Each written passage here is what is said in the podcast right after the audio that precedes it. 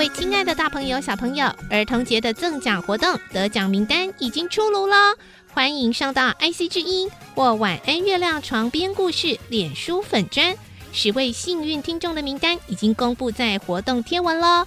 这次非常谢谢大家踊跃的参与，晚安月亮床边故事已经全面上架三大 Podcast 平台喽，敬请大家订阅、分享、给好评，并留言给我们哦。圣修伯里说：“每个大人都曾经是个孩子。”林肯说：“影响我最深远的是我的母亲以及她所说的故事。”我爱月亮床边故事。晚安，月亮床边故事。小青姐姐邀请每一位大孩子、小孩子一起听故事，不管多忙。也要和你一起听故事。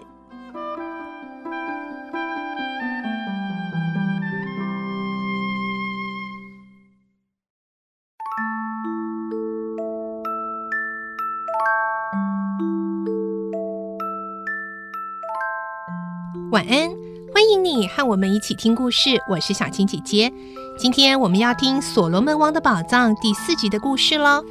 上一集我们听到。原来这位白人探险家是西路贝斯的后代，他的祖先曾经写下了遗书，并且有了地图，而他亲身所经历的一切也都告诉了克达缅。今天我们会听到，克达缅虽然知道了宝藏的秘密，但是他并不动心。他知道为此去寻宝的人全都死于非命，但偏偏还是有人甘愿冒着生命危险前来。克达缅能够阻止他们吗？来听今天的故事。《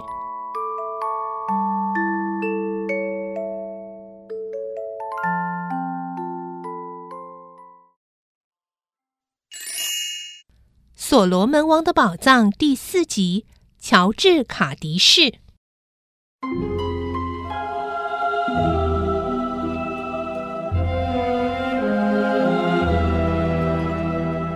克达缅在读了白人探险家留给他的信之后，觉得阴森森的，头上立刻冒出冷汗，心想：如果真有其事，这将是非常珍贵的记录。想不到这黑色墨水竟是三百年前的人血，这封遗书真是珍奇呀！妖婆葛考尔，这个名字很奇怪，一定是个老怪物。不得了，我怎么会收到这么一件礼物呢？我虽然无意成为世界第一大富翁，但是也许还有不怕死的冒险家呢。这封遗书和地图。千万不能轻易给别人看到，必须好好收藏。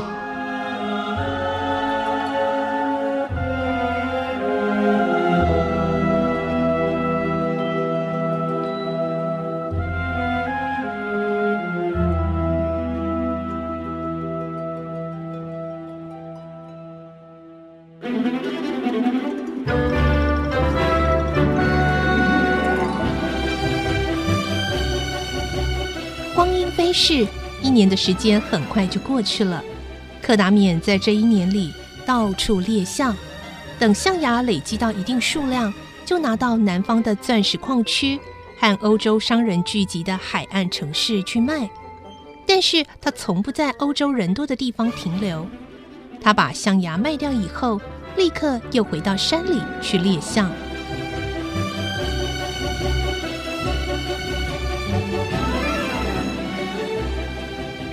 一天，克达缅在一个荒僻的土人村落巴曼谷安置帐篷，看到一辆马车经过。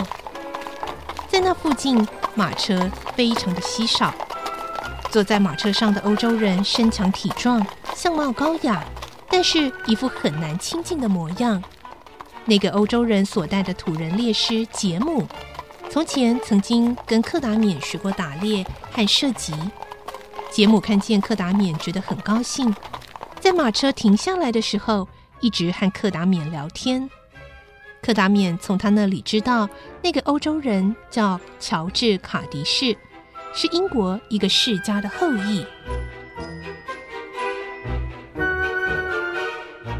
杰姆，你们打算到什么地方去？想要猎什么野兽呢？柯达冕认为，他一定是在文明社会待腻了的大少爷，才会到这里来打猎，所以这样问杰姆。杰姆微笑着说：“嘿嘿，听说他是去找比象牙还要好的东西呀、啊？什么？你是说找金矿吗？嘿嘿，比金子还要好的东西呀、啊？啊，奇怪了，到底是什么东西呢？”柯达冕实在想不出来。杰姆向四周看了看，然后小声的说：“我这位雇主不准我讲出去，不过，告诉你应该没有什么关系。我们要去找钻石。钻石？你们走错方向了，应该往采矿区那边走才能找得到啊。”杰姆没有立刻回答，稍微迟疑了一下，把声音压低下来，很神秘的说。你听说过沙漠边的斯里曼山传说吗？克大面听到斯里曼山，不觉皱了皱眉头。听说过？哎，那个那里有钻石的事，你也听说过了吧？听是听说过了，不过那是毫无根据的话，而且，哎，那个事情不是假的，也不是毫无根据。哎，以前啊。有个女人领着她的孩子从山那边横越沙漠到这里来。对呀，这是在加尔奎瀑布旁边，我和你发高热的时候啊，照顾我们的那个土人呢。哎，你还记得吧？啊，虽然啊，那个女人已经死了，不过知道的人一定还很多嘞。杰姆兴高采烈的谈着。杰姆。这件事还是要慎重的考虑一下。如果想到斯里曼山去，恐怕一走进那片沙漠，你和你的雇主就要变成骷髅了。我这是诚心诚意的劝你。克达面想到，在世人当中还有像那个葡萄牙人一样不怕死的冒险家，心里不禁产生了怜悯。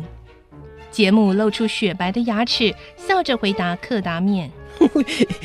人生在世，反正早晚都是要死的啊。既然如此，倒不如到别人没有去过的地方走一趟啊！哎，这样来的痛快。这时候，马车已经准备启程了。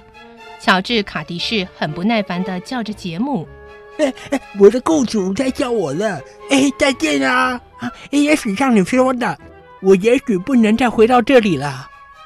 杰姆急急忙忙的转身要走，柯达冕紧接着又对杰姆说：“等一等，你的雇主真的要到斯里曼山去吗？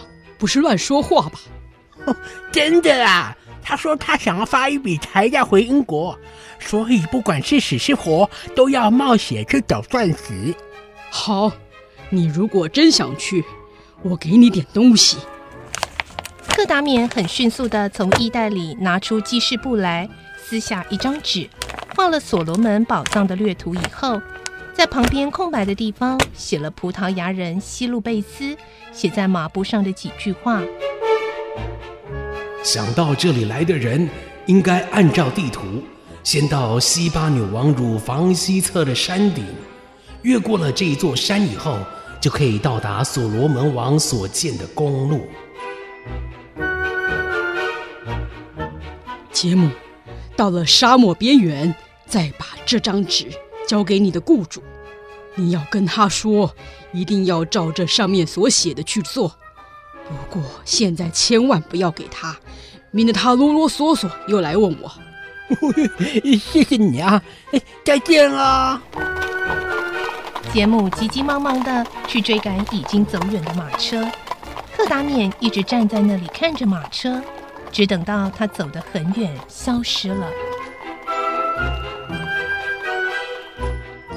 乔治·卡迪士看起来是个很好的青年，他这样做真是有点可惜。杰姆在土人里也算是很难得的聪明人，而且很诚实，恐怕之后再也见不到他了。柯达面对乔治·卡迪士很是同情。心里又觉得很寂寞。他虽然只和乔治说过一两句话，但觉得这个年轻人娇生惯养，而且很任性。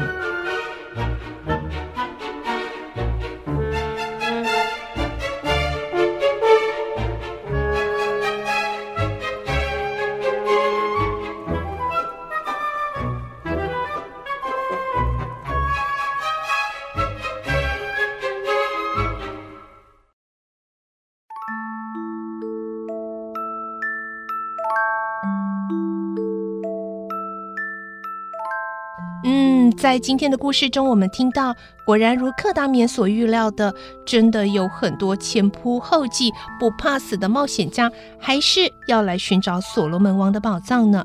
而这位乔治·卡迪士，他真的能够找到这个宝藏吗？这个星期所罗门王的宝藏，我们就先听到这里了，下个礼拜再继续来听。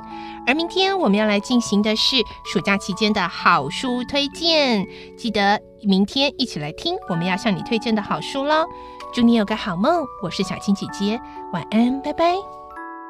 小朋友要睡觉了，晚安。